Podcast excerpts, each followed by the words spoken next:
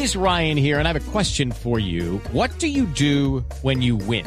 Like, are you a fist pumper? A woohooer, a hand clapper, a high fiver. I kind of like the high five, but if you want to hone in on those winning moves, check out Chumba Casino. At ChumbaCasino.com, choose from hundreds of social casino style games for your chance to redeem serious cash prizes. There are new game releases weekly, plus free daily bonuses. So don't wait. Start having the most fun ever at ChumbaCasino.com. No purchase necessary. BGW. Void were prohibited by law. See terms and conditions. 18 plus.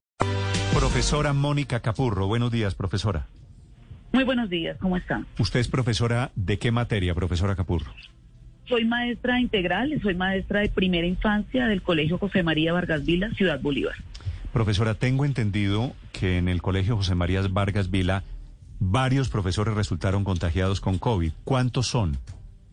Efectivamente, Néstor, en este momento hay cinco profesores contagiados, un administrativo y la enfermera del colegio que nos asignó Secretaría de Educación. O sea, en total siete personas. Sí, señor, en total siete adultos contagiados. ¿Y cómo se contagiaron? Pues, ¿cómo se contagia el virus? Eh, en transmisión, en contacto con los otros, en no tener las condiciones seguramente de los estudiantes, de los círculos en donde los movemos, de los círculos donde se mueven los estudiantes. El contagio claramente no es una cosa que se pueda decir X o Y lo trajo, es un contagio, es una pandemia. Sí. Eh, profesora, ¿y fue falta de qué? ¿Falta de que usaran tapabocas? ¿Falta de distancia entre alumnos y profesores? ¿Qué falló aquí? Néstor, nosotros tenemos varias preocupaciones, pero claramente el protocolo interno del colegio no es una preocupación. Nosotros eh, no solamente tenemos las, guardamos la distancia, sino que tenemos el aforo necesario para que el distanciamiento se cumpla. Tenemos los elementos para que se cumpla el distanciamiento, pero es que esto no es una cosa tan sencilla de controlar. El contagio puede haber sido en la ruta en la que nos movemos. Nosotros los maestros del, José María Vargas Vila no somos maestros eh, tradicionales, digamos, en la manera como llegamos a la institución. Nosotros tenemos una ruta por el lugar en donde está ubicado el colegio. Además, las condiciones de la zona son bastante difíciles. Nosotros somos un colegio inserto en una comunidad con un 70% de población de invasión. Nosotros no estamos ubicados en ninguna zona residencial de la, de la ciudad, ni estamos ubicados en un sitio donde todo sea tranquilidad, paz y amor como lo quieren vender. Nosotros estamos ubicados en un sitio donde no hay servicios públicos. Estamos ubicados en un sitio donde los padres y las familias viven en un hacinamiento casi que absurdo. Estamos ubicados en un lugar donde en dos metros cuadrados viven siete, ocho personas. Las condiciones de salubridad de la comunidad educativa no son las más adecuadas. No podemos asegurar cómo llegó el contagio. Lo que sí es claro es que las medidas en el colegio se tomaron, las medidas y los elementos elementos están, pero tal vez las condiciones no. Eh, profesora, ¿alguno de los estudiantes eh, en las en las pruebas que se han hecho, que ha hecho la Secretaría de Educación, alguno de los estudiantes resultó contagiado también? Nosotros no sabemos cuáles son las pruebas que Secretaría de Educación ha hecho a los estudiantes. A nuestro colegio no le han hecho una sola prueba a los estudiantes.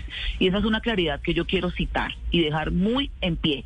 Nosotros tuvimos pruebas el día jueves. No como dice el, el subsecretario de Educación, que nosotros tuvimos pruebas antes de ingresar a la alternancia falso. Nosotros ingresamos a la alternancia el 17 de marzo con estudiantes el 23 de marzo y el 8 de abril tuvimos las primeras pruebas. A los estudiantes no le han hecho pruebas. Eso que el secretario dice que antes de iniciar el proceso se hacían las pruebas a estudiantes y profesores, en la institución eso no pasó. A los estudiantes del colegio no le han hecho una sola prueba. Y en este momento, que es lo que más nos preocupa, solamente el 40% de los docentes tenemos prueba, que es PI, primera infancia y primaria todos los estudiantes, los maestros, perdón, de bachillerato de las dos jornadas no le han hecho prueba. Sí, este es un caso típico y, típico y era la razón por la que muchos profesores temían volver a cierto nivel de presencialidad. ¿Cuántos maestros tiene el, su colegio, profesora Capur? 133. 133 profesores. ¿Y cuántos estudiantes?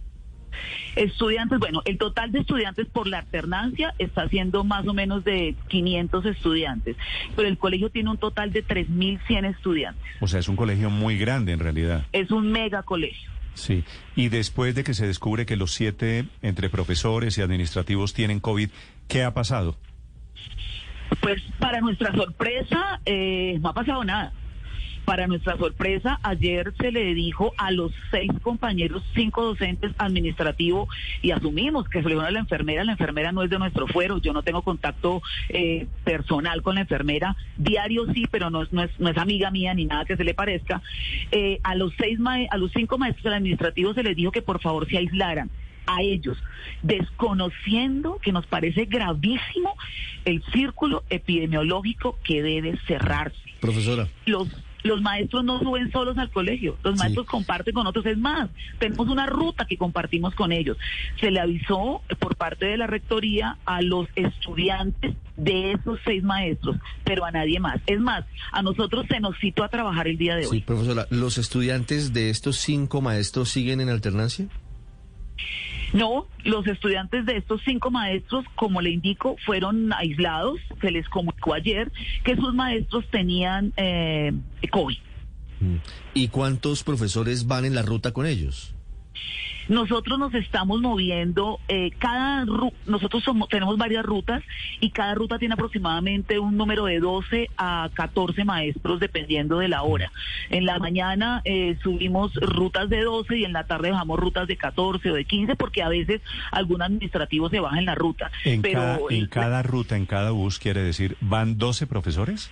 Sí, señor, son rutas de 40, eh, rutas de 38 para ser más exactos, O y sea, en cada van- bus van 12 a 13 profesores. Pero es decir, van 50 y pico de personas por bus, quiere decir, va repleto, eso parece Transmilenio. No, no, no, no. Cada ruta son dos rutas. Una ruta lleva 13, otra lleva 12, otra lleva 14. Es decir, se están guardando los protocolos también en la ruta, lo que usted nos Sí, dice. La ruta guarda los protocolos, pero la distancia dentro Sí. de la ruta es Pero le quería preguntar, sostener. profesor, es por, por lo que le escucho, dice que el colegio es amplio, que guardan todos los protocolos, Sí. etcétera.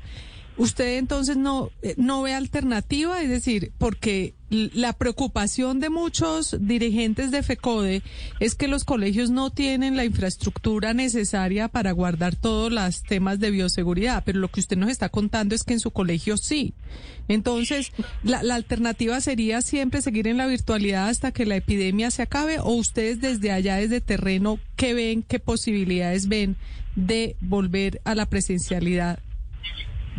Nosotros queremos volver a la presencialidad. Los maestros somos los más interesados en volver a la presencialidad, pero bajo las condiciones necesarias. Es cierto lo que usted dice en gran medida, y es que el colegio tiene la distancia, el colegio tiene los espacios, el colegio tiene los elementos pero no las condiciones. Las condiciones son otras.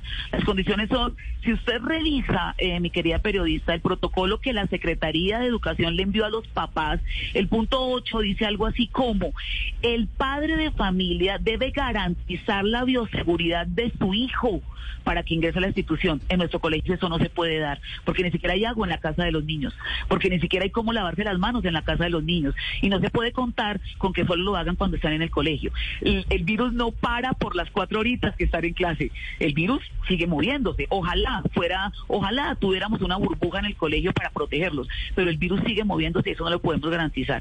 La alternativa no es quedarnos en la casa. La alternativa es que las condiciones estén dadas para volver. Incluso uno de los puntos de las condiciones, como lo hicieron en España, como lo hicieron en Australia, como lo hicieron en Canadá, es que el maestro sea vacunado, para que con toda la tranquilidad del mundo el maestro pueda recibir a sus estudiantes. Cinco. Profesora Mónica Capurro, gracias y le deseo mucha suerte. Muchas gracias Le- y, y- y- y le agradezco por el tiempo Le, y le por la recomiendo, le recomiendo eh, que escuche al doctor Carlos Reverón, que es el secretario encargado de estos procesos de educación en Bogotá. Doctor Reverón, buenos días. Eh, muy buenos días, Néstor. Muy buenos días a todos los que están en cabina y a todos los oyentes de Blue Radio. Doctor Reverón, acaba de escuchar usted a la profesora del colegio Vargas Vila, que además es un gran reconocimiento a ese inmenso escritor colombiano. ¿Qué van a hacer ustedes, señor secretario de Educación, con el colegio, con los colegios en donde comiencen a aparecer estos casos de contagios? Listo, gracias, Néstor, por permitirme explicar. Un saludo a Mónica, a toda la comunidad educativa, digamos, eh, pues todo nuestro saludo, nuestro respaldo. Eh, hay varias aclaraciones. La primera es que Bogotá arrancó el proceso de retorno gradual, progresivo y seguro desde hace cerca de dos meses. desde el mes de febrero. Y paralelo, digamos, al proceso, como señalaba Mónica, nosotros hemos venido trabajando con la Secretaría de Salud haciendo pruebas PCR al, al equipo, digamos, docente, directivo, administrativo, a las personas de servicios generales y de seguridad que están en las respectivas instituciones educativas. En realidad hemos tomado cerca de 3.000 pruebas. Eh, eh, actualmente hay cerca de 127 colegios eh, y una comunidad educativa, digamos, más de 20.000 personas en estos 127 colegios que están haciendo presencia, digamos, cotidiana en las instalaciones educativas, digamos, con esta presencialidad. El grueso, digamos, de las pruebas que hemos hecho, pues los resultados han sido negativos eh, para COVID. Solo hemos tenido el 2.4% eh, eh, por ciento de esas pruebas positivas, que es en, en realidad pues una positividad muy por debajo de lo que ocurre, digamos, en la comunidad o en cualquier otro espacio, en una empresa, en, un- en cualquier otro espacio público, en una entidad pública, etcétera. Entonces creo que eh, evidentemente, digamos, lamentamos la situación, lamentamos los casos, es algo que se presenta, como lo señalaba la profesora, no en solo en Bogotá, en Colombia, en los distintos países, Sí. pero evidentemente lo que es necesario pues es actuar, tomar medidas y, Sí. y hacer lo que hemos venido haciendo. Fíjese que el caso del Colegio Vargas Vila es una queja que varios profesores tienen y es reiterativa. Y es que están ubicados en entornos en los que es muy difícil garantizar que los niños y los jóvenes pueden tener condiciones de bioseguridad o de distanciamiento entre ellos, porque viven en comunidades supremamente humildes, en las que viven muchas personas hacinadas en un espacio corto, donde no tienen servicio de agua potable en sus casas. ¿Esto es generalizado y cómo ha actuado el distrito en esos casos? Claro, pero, pero hagamos la reflexión al contrario. Es un ambiente protector más seguro, un colegio que tiene todas las medidas de distanciamiento, que tiene acceso al agua, o en realidad colocamos a los niños a que estén en esos ambientes, digamos, de sus viviendas donde no hay ninguna, No, pues ninguna opción claro o que condición. claro, claro que es mejor ir al colegio. Pues claro que es mejor ir al colegio, pero el virus, pero el virus, como decía la profesora Capurro, no hace la pausa mientras están en el colegio y, y- y ya. Es decir, los niños Claro, pueden llevar la, la infección, el contagio al colegio y es el riesgo que ven los profesores. Claramente, y lo que tenemos que hacer como colegio es tener todas las medidas de bioseguridad que permitan prevenir el virus. Entonces, ¿cuáles son las medidas? Uno, pues que nuestros colegios públicos tengan todas las adecuaciones. Entonces, el Bogotá hizo desde el año pasado, es 30% de las sedes que requieren algún tipo de adecuación en temas de ventilación, en temas de baterías sanitarias, etcétera, y, lo- y así lo hicimos. Garantizar, por ejemplo, tapabocas, lo mencionaba ella. La, en Bogotá, a diferencia de lo que ocurre en otras entidades, no solo les da tapabocas a los docentes, al personal administrativo, sino también a los estudiantes. La Secretaría compra, compra tapabocas para darle a los estudiantes, compró más de eh, un millón quinientos mil tapabocas, eh, digamos, con todas las condiciones, con las medidas que define el Ministerio de Salud para darle a los estudiantes. Eh, demarcamos los salones, hicimos señalización, garantizamos al interior de cada salón los dos metros, garantizamos rutas escolares, por ejemplo. La, la- la- la profesora lo mencionaba. Eh, una ruta escolar, digamos, con una ocupación normal de 40, est- de 40 estudiantes, o en este caso de, de 40 docentes, nosotros les estamos eh, garantizando que máximo se garantice el 50% de ocupación. Entonces, lo que nos decía ella, en una ruta de 50 personas solo estamos transportando eh, 14, 15 maestros. Entonces estamos Sí. garantizando las condiciones pues de bioseguridad para que ocurra. Eh, garantizamos enfermeras, por ejemplo, en los colegios públicos en el país no hay enfermeras. Bogotá está garantizando un auxiliar de enfermería que garantice, digamos, el sistema, digamos, de monitoreo y de rastreo. Y pues evidentemente se van a presentar en este casos caso- como se han presentado casos en todo el mundo. En este pero caso, lo importante doctor es actuar. Reverón, en este colegio, en el, en el colegio Vargas Vila, ¿ustedes hicieron pruebas suficientes para los profesores? Precisamente por esas pruebas fue que detectamos los casos que nos señala la profesora. O sea, fue gracias al, al monitoreo que estamos haciendo con la Secretaría de Salud. ¿Qué hacemos cuando hay casos eh, relacionados y como se han presentado, digamos, desde que comenzamos? Pues evidentemente se comunica al, al respectivo responsable por parte de la Secretaría de Salud.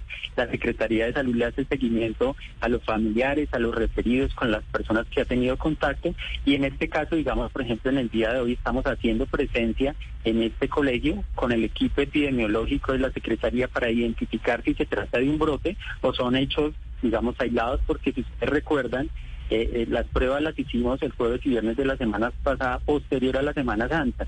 Pues no sabemos si el origen, cuál es el origen, que en realidad, como supone la profesora, pues, se trata de, de los niños o en realidad se trata de los profesores que venían con el virus desde la Semana Santa. O sea, eso lo tienen que determinar los expertos y los expertos son la Secretaría de Salud y su equipo de brotes Sí. que estamos haciendo presencia en el colegio en estos momentos. Eh, Sí, subsecretario, la última pregunta. Eh, usted nos dice que han abierto en Bogotá 127 colegios y 120 mil personas están acudiendo a los colegios. En estas pruebas que ustedes están haciendo, ¿cuánt- ¿en cuántos colegios han encontrado eh, contagios y a cuántas personas? Y si esto lo esperaban, ¿no es eh, poco o es mucho? Le, le corrijo el dato, es 20 mil personas que está haciendo presencia, digamos, en este modelo de, de retorno gradual, progresivo y seguro, y de las 20 mil personas a lo largo de estos meses que hemos estado, estado en la presencialidad con las pruebas que se han hecho, se han detectado cerca de 70 casos. Es, es relativamente, digamos, pues, 70, muy bajo, muy por debajo de 70 de las 20 mil personas que están haciendo presencia en cada En colegio. colegios, en Eh, colegios privados, doctor Reverón, ¿cuántos casos tienen ustedes? No tengo el dato acá, pero igualmente se han presentado situaciones así, igualmente, digamos, se han presentado, ha, ha sido necesario en algunas ocasiones que los colegios igualmente cierren cierren por alguno por los 14 días y, retornan a, a- pasados los 14 días pues retornan nuevamente a sus actividades educativas de, de distinta variable socioeconómica. Aquí señalaba la profesora e insistía el equipo de periodistas sobre las condiciones de pobreza, pero también se ha presentado casos de colegios privados, digamos, de mejores condiciones, de muy altas condiciones socioeconómicas, donde ha sido necesario cerrar el colegio. Es parte de, la, de esta nueva normalidad, de esta nueva realidad, y lo mismo pasa en Bogotá, o lo mismo pasa en otros en otros países, como lo hemos notado eh, en las referencias internacionales que tenemos. El tema es el COVID, las condiciones para los maestros, la reacción de los gobiernos, los niños, los riesgos y, por supuesto, la reacción ahora que está sucediendo, ahora que se denuncian estos casos COVID en profesores. Gracias, doctor Reverón. Muchas gracias a ustedes. Es un trabajo entre todos. Sé que los esfuerzos son enormes. Agradecemos a los directivos, a los docentes.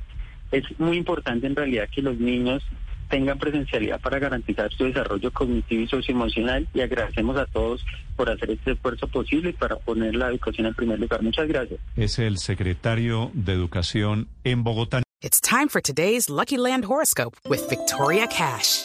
Life's gotten mundane, so shake up the daily routine and be adventurous with a trip to Lucky Land. You know what they say. Your chance to win starts with a spin. So go to LuckyLandSlots.com to play over 100 social casino-style games for free for your chance to redeem some serious prizes. Get lucky today at LuckyLandSlots.com. Available to players in the U.S., excluding Washington and Michigan. No purchase necessary. VGW Group, void where prohibited by law. 18 plus terms and conditions apply.